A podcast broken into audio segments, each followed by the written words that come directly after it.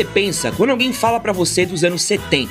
Você lembra da música disco, dos sapatos plataforma, das calças boca de sino? Os embalos de sábado à noite podem até ter sido o grande tema da década, mas os anos 70 também foram marcados por um outro jogo de pernas.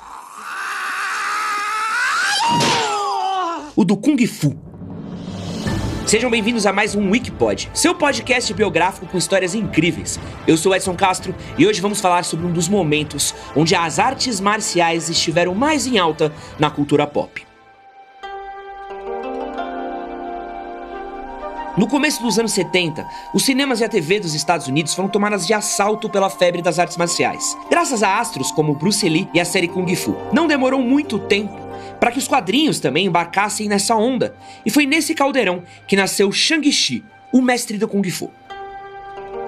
Tudo começou em 1972, quando Steven Englehart e Jim Starlin estavam assistindo televisão juntos após o fim de uma festa e se depararam com uma nova série que estreava na TV, Kung Fu. Numa distribuição Warner Brothers. Televisão Kung Estrelada por David Carradine, ela mostrava as aventuras de um lutador de Kung Fu perdido no meio do Velho Oeste. Empolgados com o lançamento da produção, a dupla, que na época trabalhava para Marvel, tentou adquirir os direitos da adaptação do seriado. Porém, eles pertenciam à Warner, dona da DC Comics, que por um acaso eram seus maiores concorrentes. Porém, os dois persistiram em fazer algo nessa pegada que era tão popular na época e resolveram assim criar juntos um personagem que fosse lutador de Kung Fu. E agora, um pequeno retrospecto de como era a Marvel nessa época. O lugar mais badalado da editora não eram as mesas dos criadores e muito menos as salas de reuniões. Eram as escadas de incêndio do prédio onde eles trabalhavam. Lá, os artistas fumavam maconha. É maconha doido discutiam temas da contracultura da época e experimentavam tudo quanto é tipo de droga. Não é à toa que o Doutor Estranho era tão estranho. E você pode ver muitas dessas influências de contracultura e droga e psicodelia em outros personagens, como por exemplo o Quarteto Fantástico. Tem também algumas aventuras do Thor. Esse era o caldeirão cultural onde se encontrava a Marvel nos anos 70. Para você ter uma ideia, uma das principais inspirações por trás do Shang-Chi eram os estudos que Steve Englehart fazia do I Ching, um dos mais populares textos de filosofia chinesa. Com o conceito do personagem lutador de Kung Fu na mão, a Marvel acabou aprovando a ideia. Com duas condições. Um, o vilão precisava ser Fu Manchu. Fu Manchu era um gênio do crime que estrelou uma série de livros no começo do século XX, os quais a Marvel tinha direitos. E dois, o personagem tinha que ser metade ocidental. A parada é que a editora não botava fé na popularidade de um personagem desconhecido e muito menos no Kung Fu. Por isso, queria que ele tivesse um vilão famoso, o Fu Manchu, e que ele fosse ocidental, para não gerar nenhum tipo de rejeição dos meninos brancos que liam HQs na época. O famoso racismo. Don't bullshit a bullshitter. Ficava claro que o rolê enfrentaria um preconceito gigante contra os asiáticos, a amarelofobia. A própria série Kung Fu era para ter sido estrelada por Bruce Lee, porém, o ator foi vetado por ser asiático demais. Porém, mal sabiam a Marvel e os próprios produtores da TV que o Bruce Lee acabaria se tornando um símbolo maior do Kung Fu, muito maior, inclusive, que a própria série chamada Kung Fu.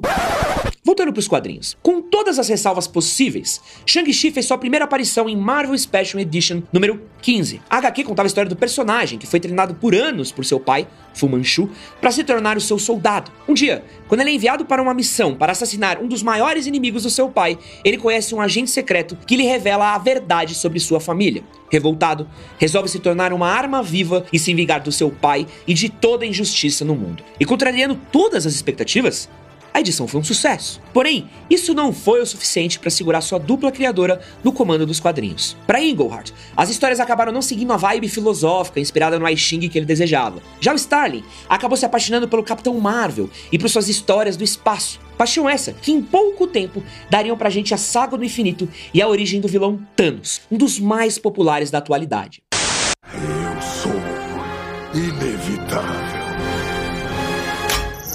Mas o curioso é que foi exatamente quando seus criadores saíram que o personagem acabou passando por uma das suas épocas de maior popularidade. Shang-Chi chegou a estar entre as cinco revistas mais vendidas da Marvel, e suas histórias começaram a ter um tom mais de agente secreto. Emulando filmes do James Bond, com locais exóticos, vilões com planos mega mirabolantes e, claro, armas nucleares. A revista acabou se tornando muito influente também. Pela sua arte, passaram caras como David Mazzucchelli, um dos desenhistas mais famosos do Demolidor, e Mike Mignola, criador do Hellboy. O sucesso do personagem também inspirou a criação do Punho de Ferro e muitos outros autores famosos, como a Gail Simone, que foi a criadora de Aves de Rapina, e Rob Liefeld, criador do Deadpool, citam Shang-Chi como uma grande inspiração.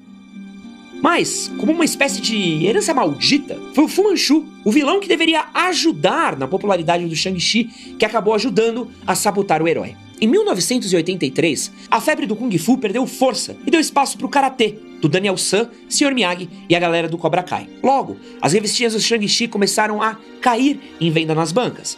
Além disso, os gastos da editora para manter os direitos do Fu Manchu se mostraram altos demais para o retorno financeiro que eles tinham com as revistas. Foi assim que Shang-Chi acabou sendo cancelado na sua edição de número 125, o que fez dela a série de quadrinhos com o protagonista asiático mais longa da história. Aproveitando que a gente tá falando de quadrinhos, eu quero indicar pra vocês o episódio número 2 do Wikipod, onde a gente falou um pouquinho sobre Joker, o Coringa, palhaço, o bobo. Fica a dica aí e dá uma olhada no nosso feed que esse episódio tá incrível. Curiosamente, no Brasil, o Shang-Chi fez muito sucesso. Ele foi publicado inicialmente pela editora Ebal e foi uma das HQs que mais tempo foi publicada pela editora Block, superando muitos outros super-heróis. Ele também teve uma passagem de muito sucesso pela editora Abril. Em algumas dessas passagens, ele chegou inclusive a ser publicado em formato americano, o mesmo das revistinhas do Conan, que era considerado um formato de luxo na época para as revistinhas de super-herói. Para você ter uma ideia do sucesso do personagem, ele foi um dos membros do grupo Super-Heróis, que era uma espécie de precursor da Carreta Furacão, onde ele aparecia junto do Homem-Aranha, do Thor, do Batman, da Mulher Maravilha, e é um caos. Tem um vídeo maravilhoso que viralizou uns anos atrás da passagem desse grupo no programa do Carlos Imperial nos anos 70 e que vale muito a pena você procurar na internet.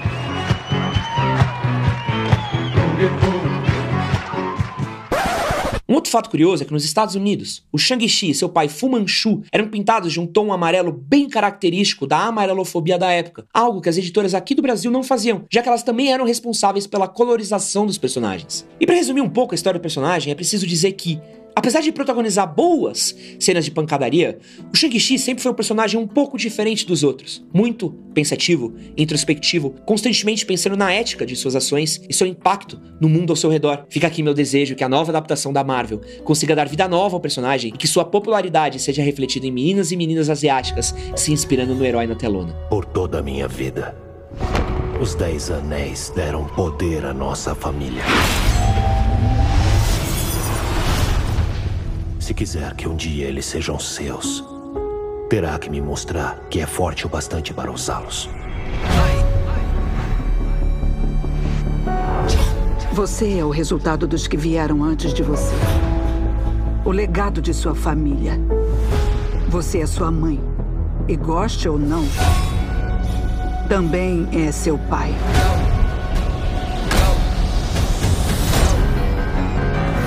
Disse aos meus homens que não conseguiriam matá-lo se tentassem.